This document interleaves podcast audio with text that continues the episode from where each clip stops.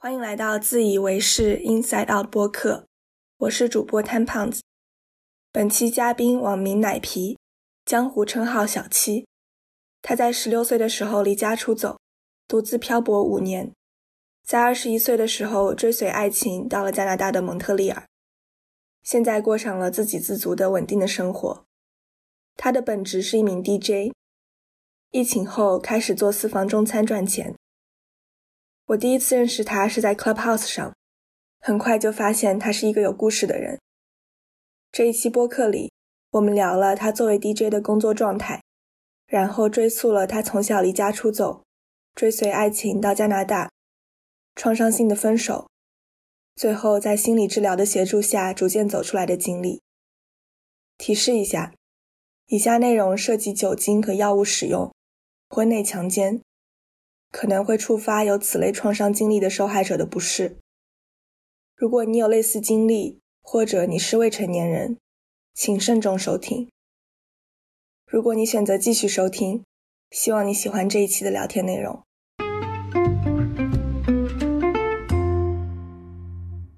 你是在蒙特利尔生活，对吗？第七年，六月份就七年了。对，嗯，然后最开始是。直接去那边上大学吗？呃，是因为前男友是这边的人，然后一半是为了他，一半是为了来上学。哦，来了之后就和他订婚，之后三年就分手了。嗯嗯，之前听到你提到过，就是好像和他离婚的事情很烦，对吗？你你想聊那一块吗？还是我们可以？呃，那一块的话要聊到性侵，然后就比较沉重，对，开头就这么 聊，后面就估计轻松不起来。嗯，好的。如果你想，你如果你想问的话，我我不介意，对我可以聊。嗯，那我们可以后面聊，就如果你不介意聊的话，好，后面看情况聊。好的，好的，可以。嗯嗯，那你现在是在蒙特利尔自己做生意的状态吗？啊，对我现在因为疫情影响，我的本职工作是 DJ，但是疫情之后就不能聚众 party 了嘛，然后就去年九月份开始在自己家做饭，然后做私房菜外卖。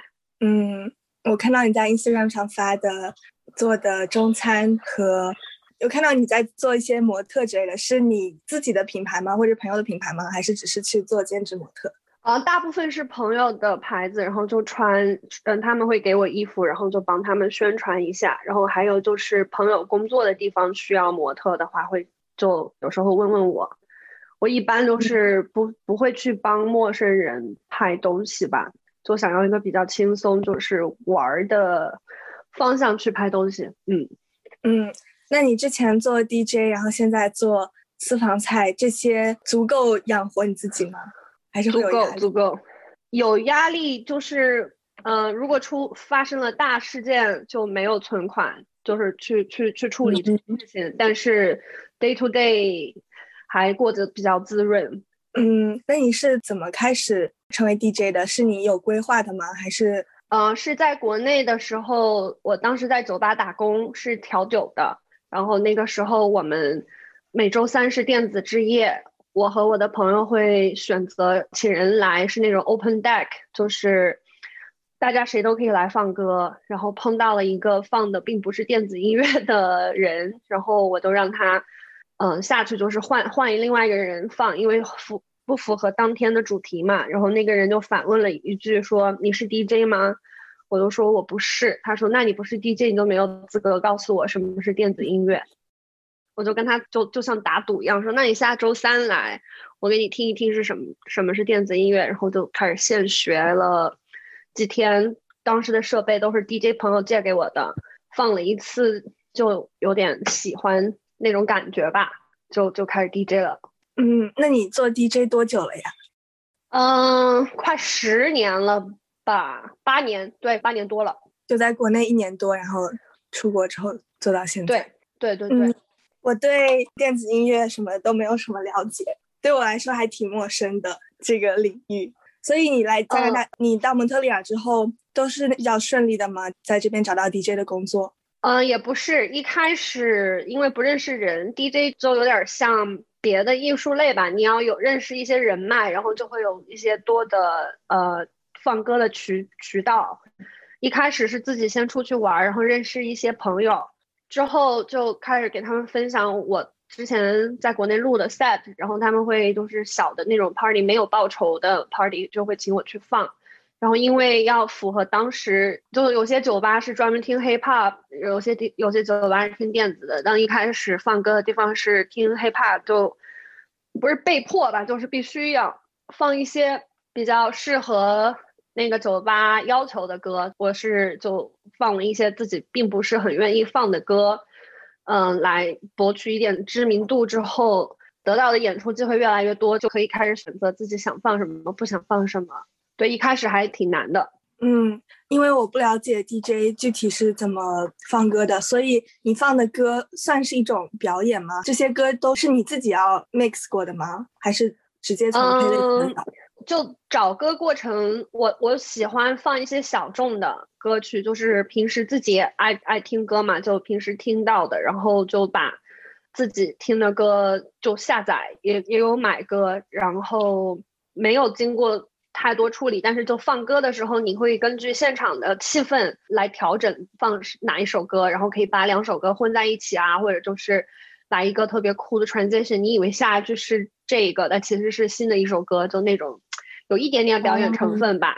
就是 EJ 操控的一个那种很多调试器，它就是把歌，就是你是不是可以边放边调整一些。音调啊之类的东西，对对对，我可以把 vocal 什么的去掉啊，或者是可以让它一直 repeat 之类的。嗯，哦，那这个过程是即兴的。对对对，就算在家里练习好，就说哦，那那放到一分四十秒的时候，这首歌要进去，但是当真人演出的时候，会有外界因素干扰到，或者是忘记了，就就是看现场气氛，然后自己怎么。喜欢怎么来吧，也会有失误，但是大部分情况下，只要音乐好听，你犯错其实也没什么。嗯，这还挺听起来挺有意思的。你那你是最开始的时候自己玩，然后自己练出来的吗？还是要专门去练习怎么做 DJ？嗯，每个人有不同的方式吧。我周围有很努力的人，都是平时在家，他们也会就自己练习放。我平时在家都听音乐，然后放的时候，每一次放都当是新的一次练习机会。在国内和在这边，大家都特别喜欢交流。就你放歌的时候，看到别人用了一个很酷炫的技能，你可以去问怎么做到的，他们都会教你。我觉得就是不要怯场，嗯，去去尝试就好。就像打游戏一样，就是技能点是自己去攒的。那会不会有特别失误的情况？喝很醉的时候会有失误，就要么就是一首歌放了好几次这样的情况。那会有在现场的人有不满意的情况吗？呃，目前为止没有过，但会有去一些就是并不是很熟的新，比如说新的城市，邀请去之后对那个地方。或者对那个场地不太了解，就是观众们是什么样的 vibe 的时候，会会碰到，就是有观众会上来点歌。嗯，我是嗯不点歌 policy 的，所以要处处理这样的问题，有些时候会很尴尬。就除了这个之外，就没有什么其他比较嗯负面的评价吧。嗯，就不点歌，有些人会觉得在耍大牌，但其实。有喜欢去蹦迪的听众听到就是真的，D DJ 真的不喜欢被点歌，因为我们去演出要表演的就是我们自己的一部分。如果你想听你要听的歌，然后让我们来放的话，就有种被被影响到自己想展现的那那个故事吧。有些人说 DJ 是讲故事，就根据你的背音乐背景来给大家一个跳舞的过程，这是一个讲故事的过程，有起有终。嗯，那那你可以描述一下，你就是 DJ 一场的话，从比如说在家里准备练习选歌开始到结束，是一个大概怎么样的过程？我还挺好奇的。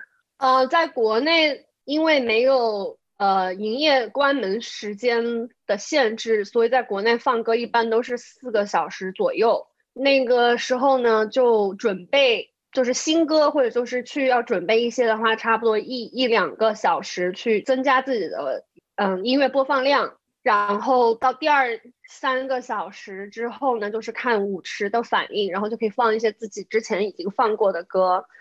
嗯，我最花时间的是一些大的演出，就比如说帮一些比较有名的 DJ 暖场的话，我会花很长时间去找一些自己从来没有放过的歌，然后把歌排好，就是第一首放什么，第二首放什么，这些都要安排，差不多三四个小时，要一遍遍听。但大部分到现场的时候还是会有改动的，因为有时候你觉得放了一个小时了，大家应该都会跳起舞来了，但是有时候。因为其他原因素，舞池并没有那么多的人，所以你安排好那首歌应该是比较燥的。但是在那么空的舞池上，应该效果会不好，所以你要你要换。嗯，我的一场两个小时演出就等于是同样的两个小时的准备吧。嗯，所以你一般演出的时候会喝酒吗？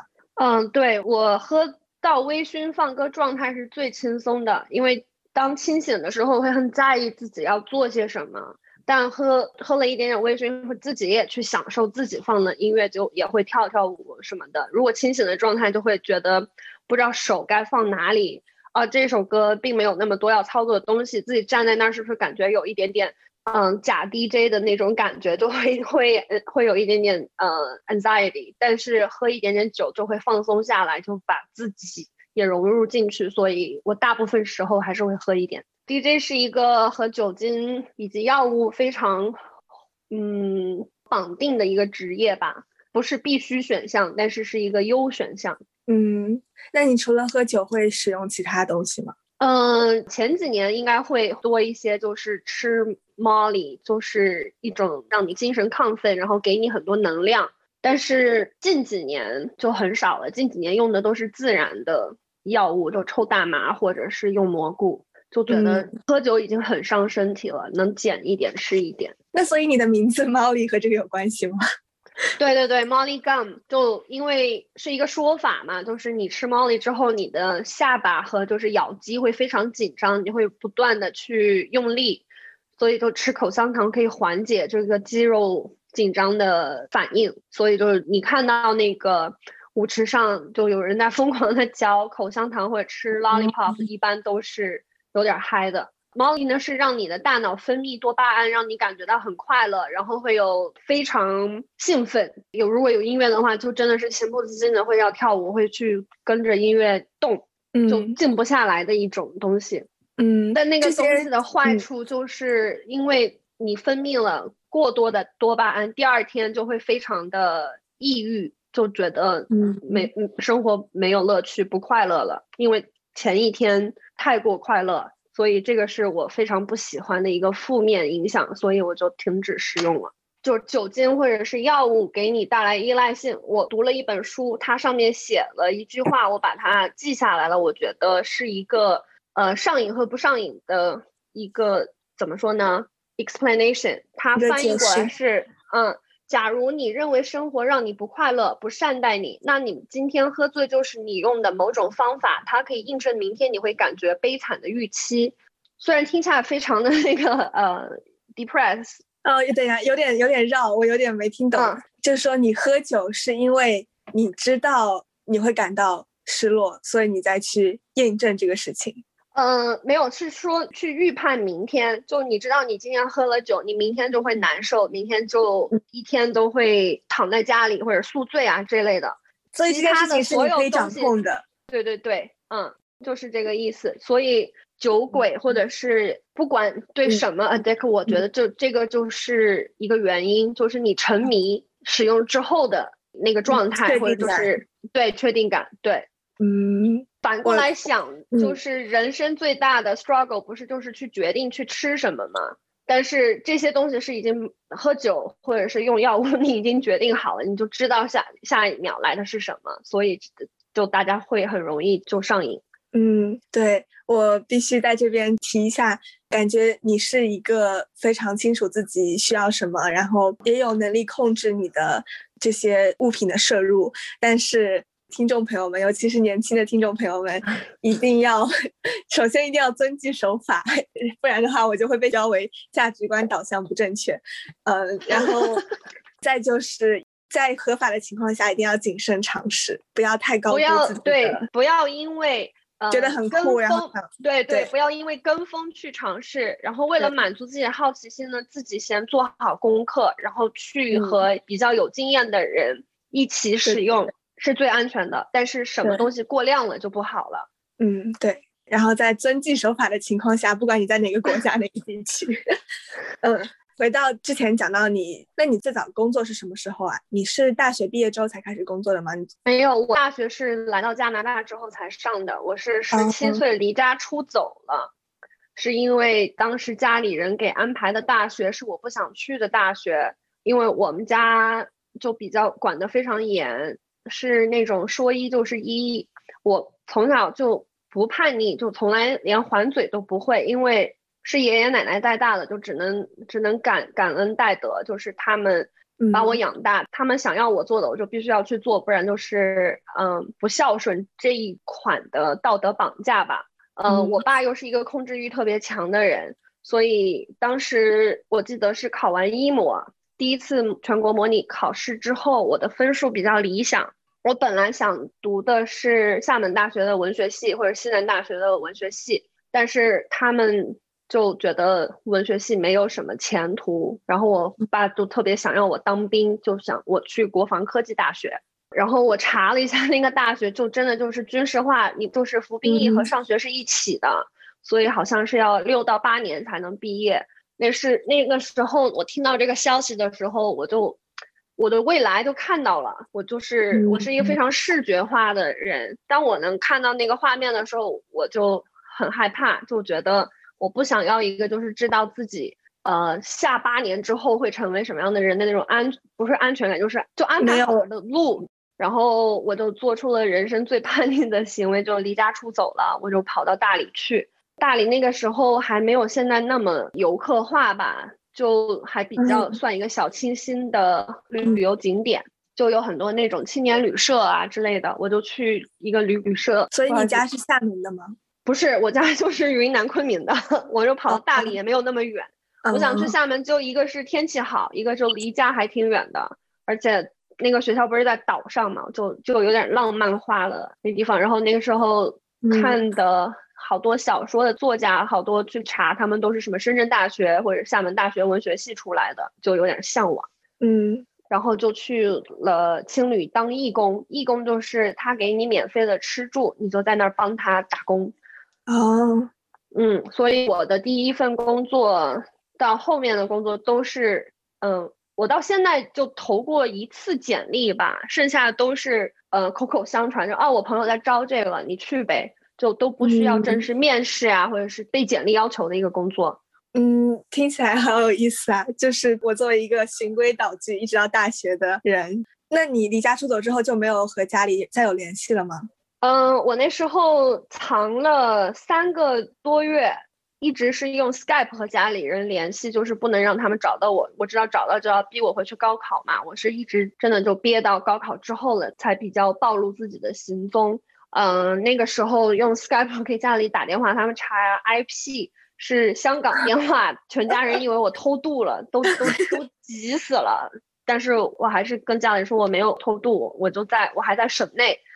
我被逮着是因为大理那时候已经开始摆摊儿了，我朋友他们卖一些首饰的，我就会帮他们去看看摊子。然后那天刚好就碰到摊主去吃午饭，然后我在那儿帮他看，然后我表姐就刚好去大理旅游，在街上就看见我了，我又不敢跑，因为摊摊上的东西是银饰，还比较贵重的，我就为了 讲义气而就坐在那儿，天呐，等待被抓捕。然后呢，然后你就被救回家了吗？然后呢，我第一句话跟我表姐说的是不要告诉我爸，因为我爸是一个。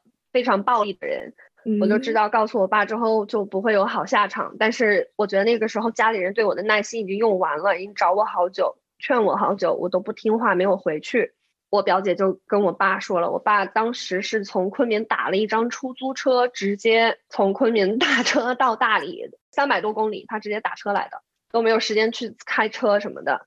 那一天被我爸毒打了十七个小时，关键是。他打完我还公共羞辱了我一次，就是让我走在那个我当时住的那条街，让我走在街上去回去收东西的时候，后面跟着我，然后就街上有认识我的人，我都不敢打招呼。我那个时候真的是鼻青脸肿的。他就想让我感受一下，就是这个是叛逆的下场吧。但那个事情让我更坚定了就是我一定要走的决心，并没有就是说因为害怕再被拳脚相加，然后就去听话。他的处理方式让我就更坚持了，就是我绝对不会听听从你安排，就算真的把我打死，我也不会去听了。回家了之后呢，就偷听他打电话，他必须要出差两天，他一直推脱，听起来是就推脱不了了，我就知道我又来机会了。他一走，我又跑了，我又跑回原来的地方了。嗯，但那次我是换了跟我家里的阿姨。交流，我说如果你们把我爸带来，那我就永远都不会回家。然后那时候的谈判结果呢，就是我不需要家里的经济资助，但是我想出国，我想去读的专业，想去读的大学，就不要来安排我。然后就达成了一致，我就努力了五年吧，加起来五年，我是二十一岁来的加拿大。嗯，就是这五年自己打工，然后攒钱出来的。嗯，对，当时认识了我的前男友，就是订婚的这个前算前夫还是前男友？前未婚。对，嗯，他就是蒙特利尔人，那时候是他来大理旅游时候认识的，就那种一见钟情，然后就在一起了快八年。这个事情也真的就是一个警告吧，真的就是不要太 相信爱情，人还是会变的，尤其是自己太年轻，根本都不知道自己想要什么就。托付终身就跟定他。那时候你几岁啊？我那时候十八刚出头吧。那他多少岁？他大我四五岁，对他大我四五岁。嗯，他是白人吗？对，嗯。但是出国的这件事情是我当时已经申请了两次，我现在去上过的这个大学已经被录取了。但是留学生的话，他需要一个。嗯，保证金就是在银行里有一个存款证明，就是证明你出国之后就是生活是有保障的，就不会被迫留在这边之类的。但是那个时候要二十五万，我没有二十五万，我和我爸说，我说这笔钱我一分都不会动，我只需要一张纸证明我有这个钱，我就能出去了。但是和我爸沟通无效，家里人也不敢就是违背我爸的意愿，就也没有帮我。然后是因为订婚，我们在国内领了证。直接三天就把这个证领了之后，我们就我就直接申请了团聚移民。所以所以在国内来说的话，是算结婚了，但是我们什么都没有搞，就是一个纸质上的结婚，就是让我先赶紧过来，然后毕业之后决定的是再结婚什么的。我当时过来，我们都买房子了，就所有的事情都安排好了。我是过来之后才正式开始上的大学，就有了五年的 gap year。那你这五年之间是一直在换各种工作吗？大概是怎么样度过？嗯，在大理待了加起来估计两年多一点点的时间，然后我就回昆明了。回昆明之后打了很多不同的工，就是很轻松那种，就不是像合同工之类的吧，就帮别人做做海报呀，然后演演出，然后周末的时候在酒吧打打工，然后平时有时候还会去朋友店里帮他们看看店。就杂七杂八的，就特别轻松的工作，然后有时候还会去当当翻译什么的。那时候在国内工作很好找，一个就是英语水平比较偏上，一些就是交流上的工作就必须有一个中间人。就当时特别沉迷滑板文化，然后也会就是专门去帮那些国外的滑板团队来中国之后，就像当导游一样，都是有一个翻译跟着他们。那些工作收入还挺好的。嗯。你的英语水平是就从学校里学的吗？对对，从初一第一次学英语，所以你们学校应该还是当时比较好的学校的。嗯，说起来也挺好笑，就我那时候的英语老师长得有点像我的生母。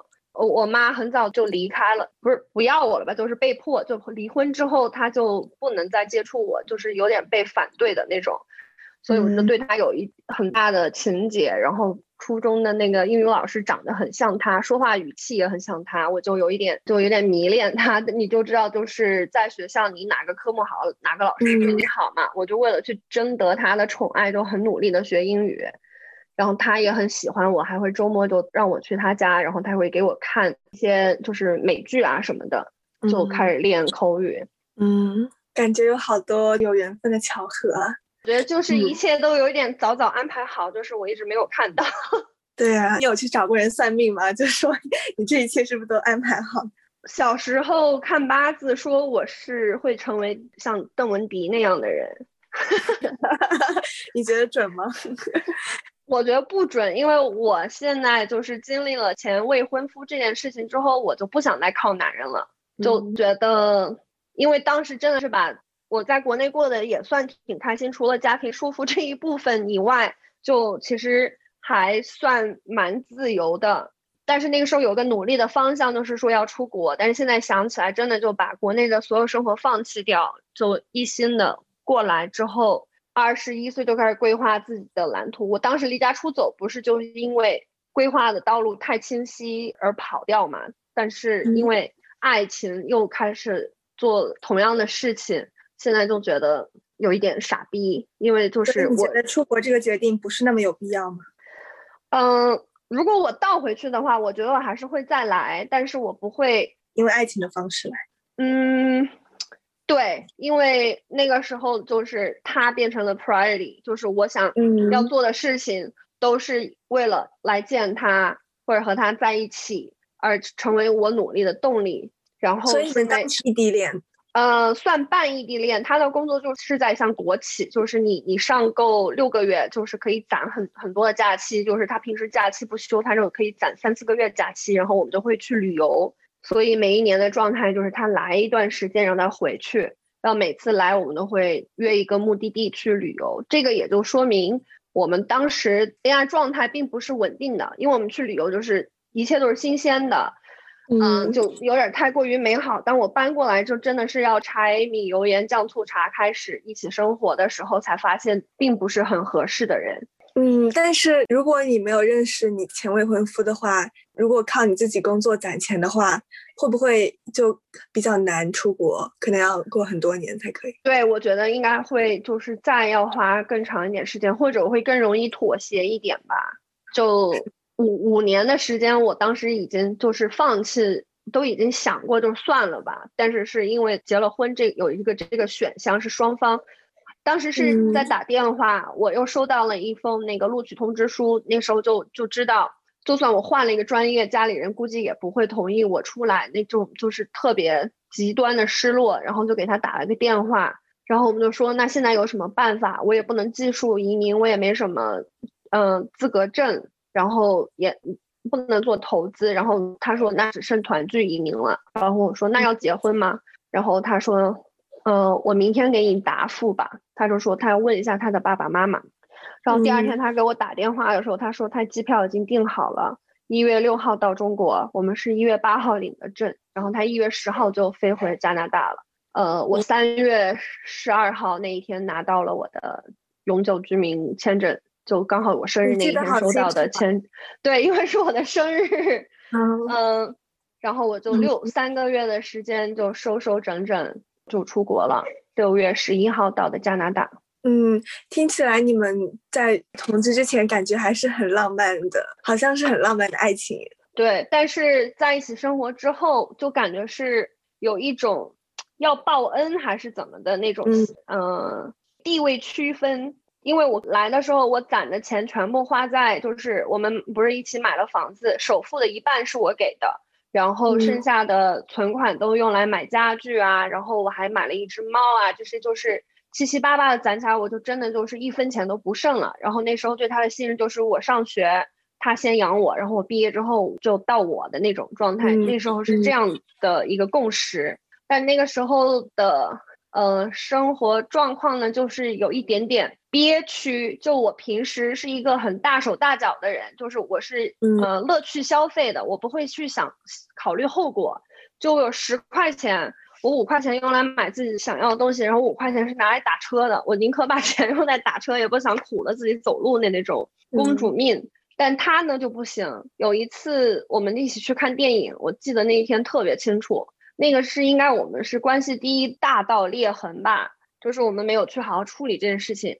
嗯，我们去看电影，然后我那天想吃爆米花，他就跟我说了一句太贵了，然后说了第二就是家里有，就有点那种父母对小孩说的话，你知道吗？但是我那时候就真的就是钱钱包里连买爆米花的钱都没有，我就觉得很委屈。我说你不是应该是爱我，然后我想要什么你都会给我的那种吗？为什么因为就是才十多刀的东西，你会他又继续走了，留在我那儿。留在我 在那个爆米花那柜台面前，还有点想闹闹脾气，就真的如果我在地上滚起来，那就真的就是跟小孩是一样的了。嗯，然后我就记仇那一件事情记了很久。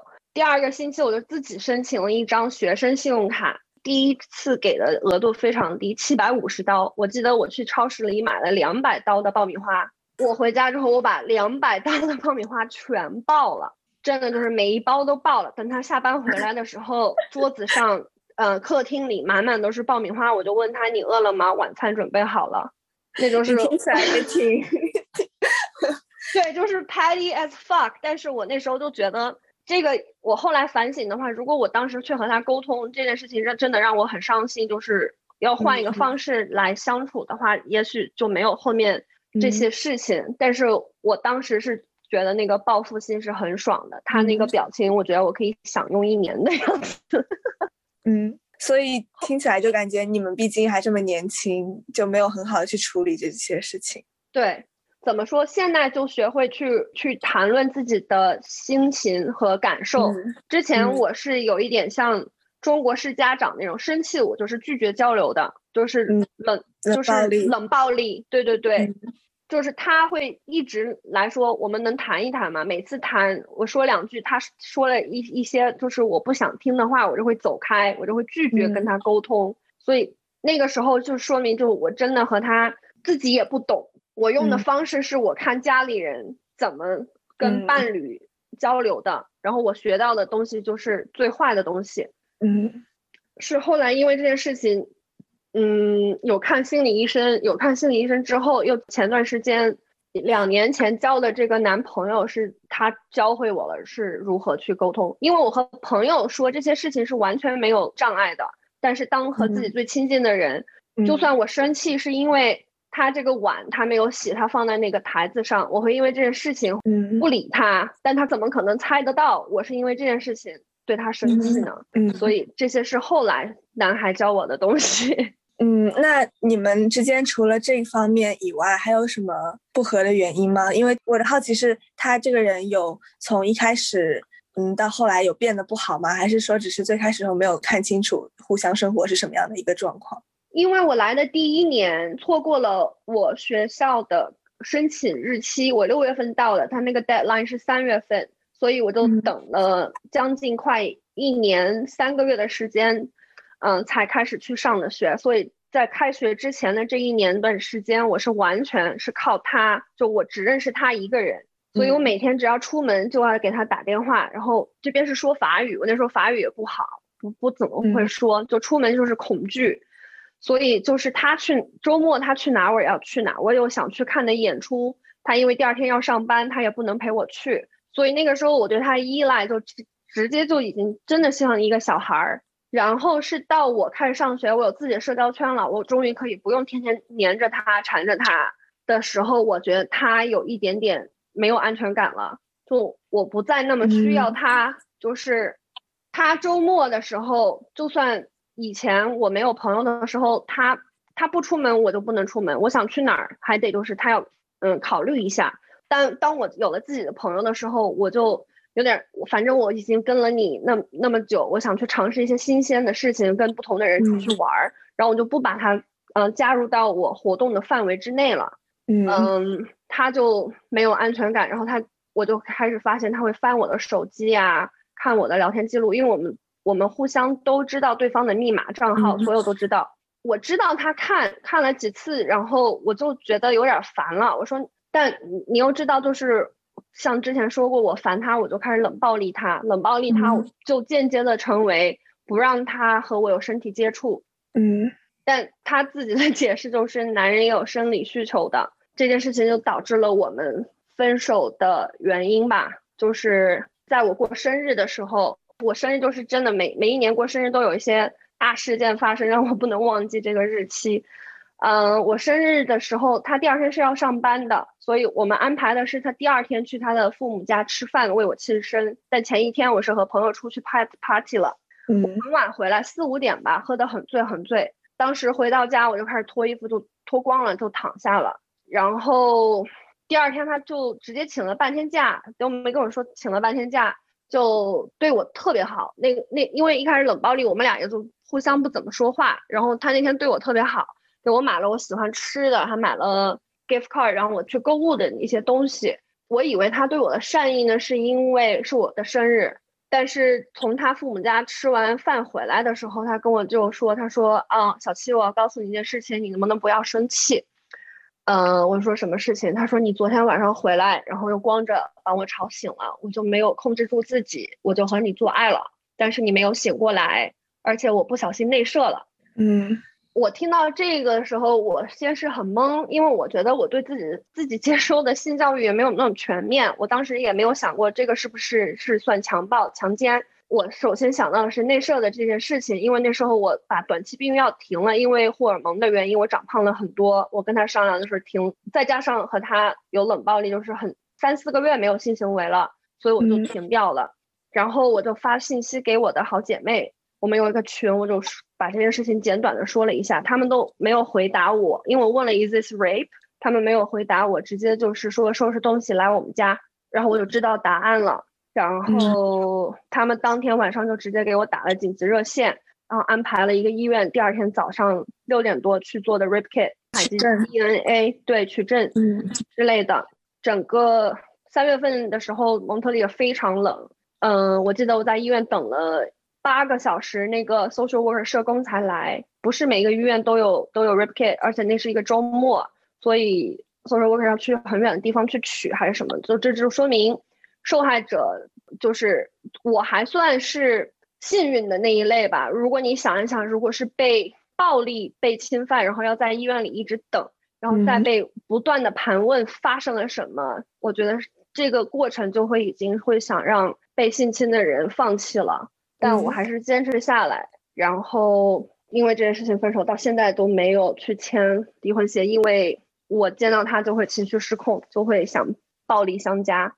就是分手，就是我搬出来之后，每一次我们想要见面，就是谈要怎么办的时候，结局都是我情绪失控，然后有非常不好的结果。我就跟他说，我要先调整自己，等我状态好了之后，我们再联系。就之前变成他每个月都会打电话催我说，我们该怎么办？这房子卖不卖什么的？就每一次打完电话，我都会就是失控，都会。痛哭，然后很难很难恢复情绪，就两三天都会被影响到。只要听到他名字，我都会犯恶心的那种。然后后来是因为当时去医院的时候，他们给我排了一个那个免费的心理咨询的一个队，然后那时候刚好九个月我排上了，就给开始给我安排，然后就看了一年的心理医生，帮助非常大。而且当时谈的这些跟他一点关系都没有，我只是去理了一下小时候原生家庭给我带来的伤害，然后为什么现在我会那么反抗这些东西理清楚了之后，我就觉得都不是我的错，因为之前我有一点就是自我埋怨，我觉得这是我自己做的选择，这就是我自己造成的后果，就是是在怪罪自己。然后看完心理医生之后就原谅自己，然后就开始对自己好一些，就开始很正式的可以跟他说。我知道这件事情对你没有影响，你每天还是继续的照常生活，照常谈恋爱。我知道你现在你已经和那个女生在一起了，父母也见过了，因为我 Facebook 上可以看到一些动态。但是我的生活是上下颠倒了，嗯，晚上睡不好，然后还要学习，还要去考虑自己怎么养活自己的这些事情。而你只是轻松的拿起一个电话来问我一个问题，但这些东西就可以把我的平静生活打碎，然后我要重新把它们又拼起来，再假装一切都 OK 的继续生活。我跟他说完这些之后，他还算有良心吧，他就说行，以后你不跟我联系的时候，我是不会来打扰你的。但是他最后说了一句，就是 Take it easy。我觉得是什么道德高地能让你讲出这句话来啊？就更气愤，所以。到现在已经快有一年了，嗯，没有和他见面。上一次见面是我以为我下定决心好把这离婚手续给签了，结果还是没有特别和平的解决这件事情。嗯，那你觉得现在客观来看，他这个人本身是不是人品有问题？就他对你做这些事情，我觉得跟人品都没有关系吧。我觉得他是一个非常正直的好人，他是父母眼中里的标范儿子。我觉得，就算我现在去跟他的父母说他做了这样的事情，他们也许不会相信我，就是觉得想，就是我把好处都捞干捞净了，想去反泼他脏水的那那样，因为看他过得很幸福，我嫉妒啊什么的。我觉得他们不会来相信我，他们父母对我也非常好，就真的就是，嗯，有照顾到我。那时候挺难的，和他分手，想到的就是不能再见到他父母了。虽然他们，嗯，我过生日啊，过圣诞节都会写邮件给我说，我还是欢迎回到家里跟他们一起庆祝，但是始终放不下这个面子吧。嗯，因为你之前提到说，你最开始，嗯，那一年没有上学的时候，就嗯非常依赖他，然后上学了之后，他开始很没有安全感，这样的状态让我觉得他听起来也是一个有控制欲非常强的人。后来细思极恐，就是他和我爸有很多相似的地方。虽然他是一个非常温柔的人，绝对不会用暴力的方式来解决，但是他在用金钱来控制我的某些行为的时候，这些事情让我想象，就就联想到我爸。嗯，那现在你和您家里的关系怎么样？呃，我已经不和我爸说话了，因为嗯，我质问过一次他。就是我问过他，我说你有时候会不会后悔，或者会会不会感到就是愧疚？愧疚，对，就是对我做出的这些事情。他说什么事情啊？我说你你从小到大都打我，每次打的都巨狠。他说我什么时候打过你？我不就打过你一次吗？当他说出这句话的时候，我真的觉得太好笑了。我记得他每每一次打我的事情，但他他说只打过一次。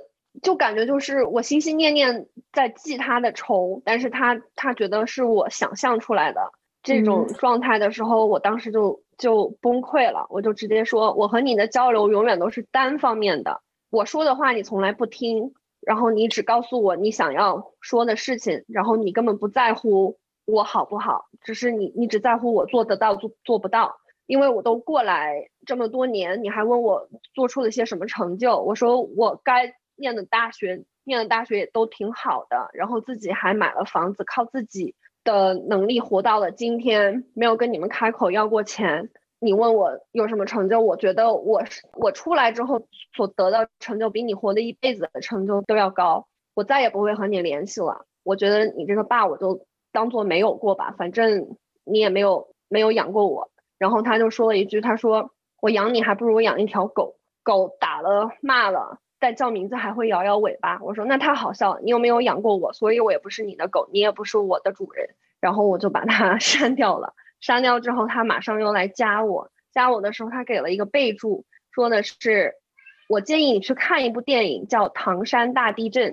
这是他给我发的信息。我我到现在都不能理解为什么他会说这么一句啊！我也没有把他加回来。然后我把他删了之后，我跟家里人就是打了一个。报备，没有人反对我的做法，但我有点伤了我奶奶的心，因为当时情绪很激动，跟我奶奶说完这件事情的时候，我说：“你们一直容忍他对我做的事情，不就是因为他是你唯一的儿子吗？”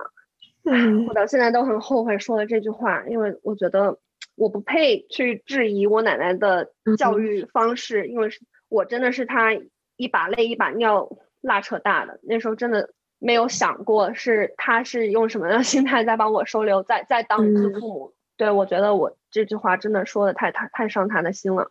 家里人有换着就是很委婉的道过歉，但是我也不能怪他们，他们真的就是为了我好，真的就为了我好这四个字，我是最最恨听的，但是确实是真的。嗯嗯，那你有试图联系过你妈妈吗？嗯，我当时出国的时候要开出生证明，那时候其实是去联系过他的。这件事情也还挺离谱的，我就记得他住哪儿嘛，我没有他的联系方式，我记得我记得他的住址，我就去找他。找他呢，邻居跟我说他已经搬家了，但是他说他的女儿在某个小学上学。然后那是我第一次听，就是得知他已经有别的女儿了。嗯，我就赌了一把，我说现在上小学不是都得家长接送嘛，我就去那个小学门口。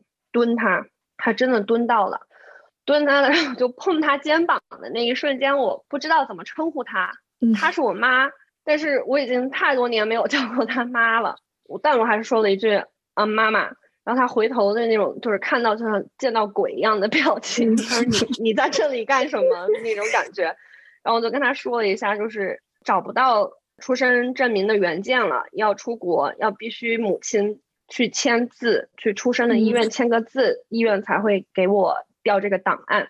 嗯，我就跟他约了时间，第二天去医院，然后他就那种就非常紧张，就是不想让我妹妹看到我什么之类的。嗯嗯，第二天就去医院碰头，他并没有问我为什么出国，要去哪里。他什么都没有问，是我自己跟他说的，说我要结婚了，我要搬到加拿大去了。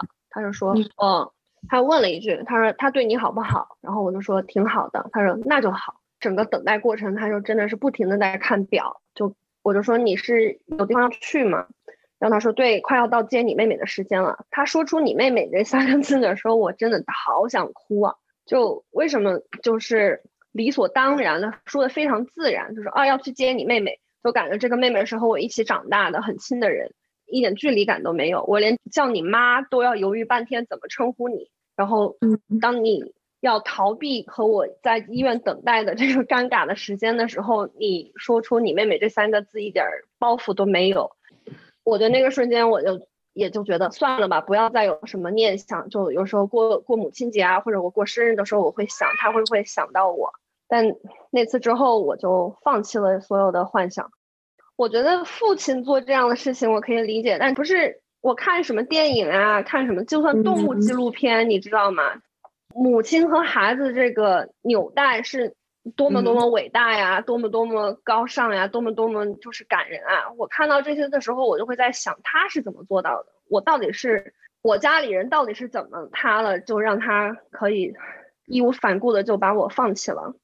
就算我我去找他见面了，他也没有道歉，或者是有有那种愧疚感吧？我就觉得真的是，嗯，我自己的理念呢，就是我不必为他去找理由，所有的理由跟我都没有关系。我我可以帮他写一万字的道歉信来解释他为什么做出这样的事情，也不能弥补，就是他就真的就是都不会尝试的来。找一找我，或者是解释一下，就让我有一个 closure。我和他永远都没有这一个。嗯，那你觉得心理咨询对这件事情有帮助？非常有帮助，因为我有被抛弃恐惧症，就是 abandonment issue。嗯这件事情理解了之后，我就再也没有做梦梦到过我妈了。就我之前，就算心里嘴上心里都觉得说我对我母亲已经就是放弃愿想了，但我做梦的时候常常还会梦到她家或者是在一个停车场去找她的车，然后梦里的的任务呢，就是我刚刚明明和我妈在一起，但是因为某一件事情走散了，我要去找到她的车或者找到她她的家，就那个过程寻找是非常伤心的，很多次都会从梦里哭醒过来。但是看完心理医生，把我的这个害怕被抛弃的这个情节理解完了之后，好像就是这个任务完成了，我终于可以和自己妥协了，就真的就再也没有梦见过他了，就理解了为什么我有时候会害怕被 left out，或者就是和朋友一起出去玩，他们要提前走，我会觉得很失落，这些莫名其妙觉得很幼稚的心理反应，我现在就是通过心理治疗。明白了之后就不会有那么大的 reaction，我就觉得是一件很轻松的事情。嗯，我之前听别人说找心理医生也是一件嗯很需要缘分的事情，就可能找不到你觉得可以信任的心理医生。你有遇到过这个问题？嗯，我算很幸运吧，这是我第二个心理医生。我的第一个心理医生是还在刚开始学校给安排的，就是你可以免费咨询的。免费咨询那个呢，我就觉得有一点，他问我什么，我就会我就去回答。但是我幸运的遇到了 Catherine 天使医生呢，就是我，我到第三个 session 的时候，我就意识到他都没有怎么说话，一直都是我在说。他就说这就是最理想的方式，就是我自己愿意去跟他说一些我的想法，然后他问我的问题呢，我会自己来回答。他只是一个引导者，就是帮我帮我带到了。我之前也许已经明白的事情，但是没有去想的一个方面。现在就算我已经没有去看他，就是那个免费心理咨询，是因为他是 social worker，所以只能一年。一年之后，我我就不能继续和他再再继续成为病人和医生的关系了。他自己接的私活的地方离我很远，就不现实。我就停止了心理治疗。但是他教我的方式，我每遇到一个问题的时候，我会自我疏导，因为这个我已经学会了和他交流，然后怎么把自己带到问题的源头，然后自己来解决。但是我学到的最关键的就是不要怪自己，真的要对自己好一点。It's okay to not be okay。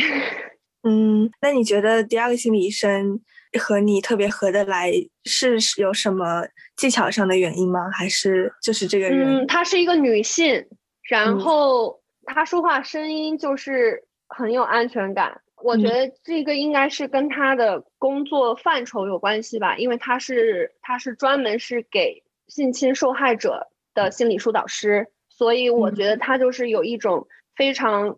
温柔就是没有特别尖锐问题，嗯，就知道怎么不来 trigger 你的 trauma 的那种方式。我觉得是因为他当过很多就是被害者的心理导师，我觉得他就在这个方面更专业的去引导你，而不是给你问题，而是让你自己来说的那种方式。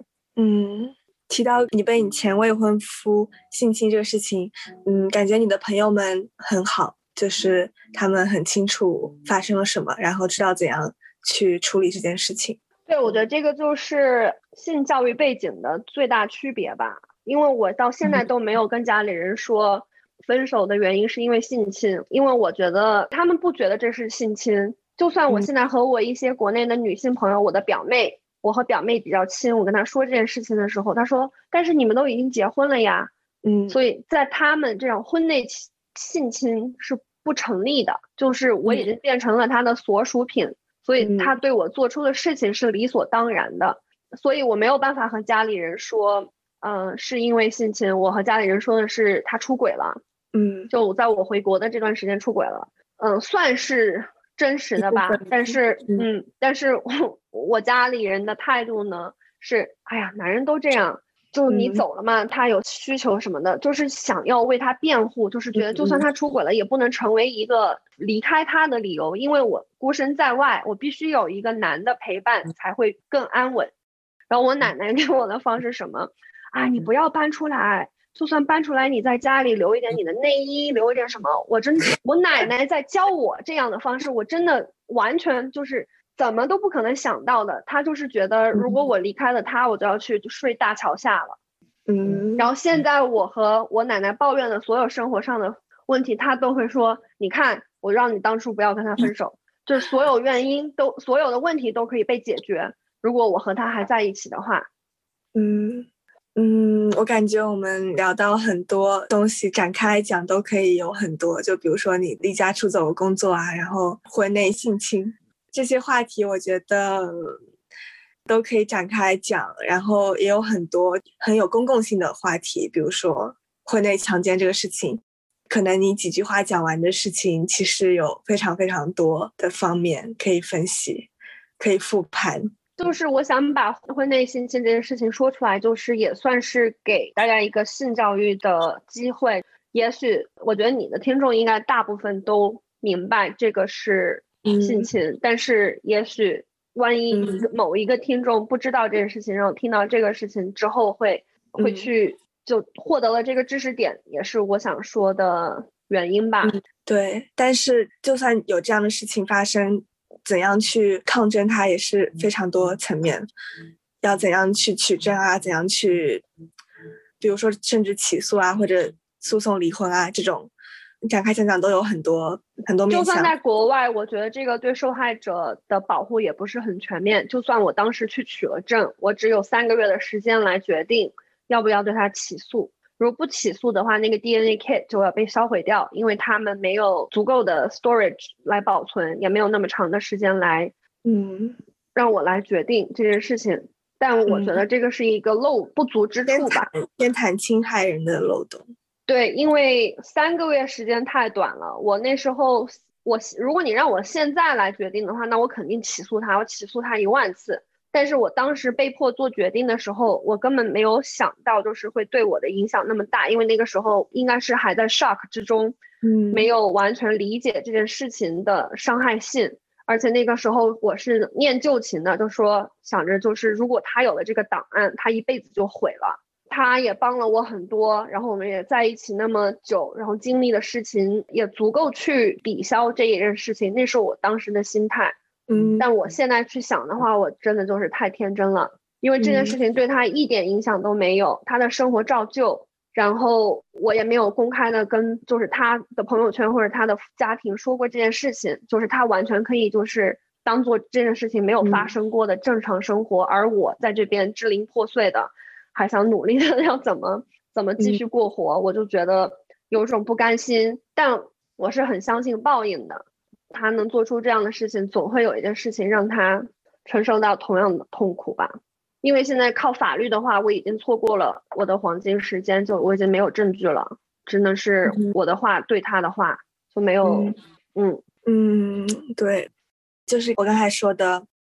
我们也没有说给出特别详细的具体的建议，要怎么处理这样种种的事情。但就是作为你个人的经历分享，也是很有价值的。就如果有相同经历，或者是朋友有相同经历的，就让他知道这件事情是怎么样。然后也可以来跟我说，也许我也可以跟你细聊这件事情。我会愿意为你成为一个倾听者。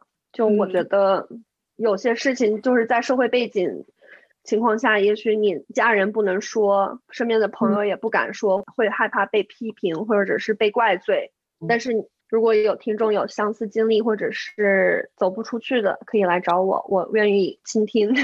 嗯，谢谢你，谢谢你的分享，分享你自己的经历。嗯，你还有什么点想要补充的吗？嗯，我就想说，就算生活有点辛苦，嗯。不要去做自己不喜欢做的事情，因为你花的时间是一样的，就算辛苦一点，但起码每天醒过来的时候是开心的，并不是 fuck 我又要去做这件事情了。我觉得就不要去后悔，就算现在辛苦一点，但每天开心是值得的吧。因为我现在已经听很多人真的为工作抱怨的太多，我没有抱怨过我的工作，所以我觉得是我幸运的。嗯，好的，那你想？说一下你的各个社交平台的账号吗？我微博是不是奶皮，但大部分都是转发和一些心理的树洞。然后我 Instagram 比较个人一点，就是 Molly Gum Underscore。然后大家可以去听我的歌来支持我。Bandcamp 有卖歌，然后 Spotify 也有歌，播放四百七十五次，我就可以得到四美金。嗯，好的。嗯，到时候我把这些放在 Show Notes 里。好的，谢谢你。那今天我们就聊到这里。好的，谢谢，祝福你。谢谢，谢谢。我也希望听众们有快乐的二零二一。好，谢谢，拜拜，拜拜。感谢收听本期内容，欢迎在海外区苹果播客、Spotify、Google Podcast 等平台订阅我的播客，自以为是 Inside Out。我的另一档新播客叫做文言文 Not Mine。是一档我阅读网友写的我很喜欢的文字的博客，每期长度大概几分钟，希望可以为成年人提供一些睡前故事。推荐大家使用泛用型播客客户端，通过 RSS 链接订阅我的播客，以保证听到完整的期数。如果你想支持我，可以在爱发电上为我打赏，请我喝一杯咖啡，或者在苹果播客给我留下五星好评。两档播客的 RSS 链接和打赏链接可以在 Show Notes 里找到。感谢你的支持，我们下期再见。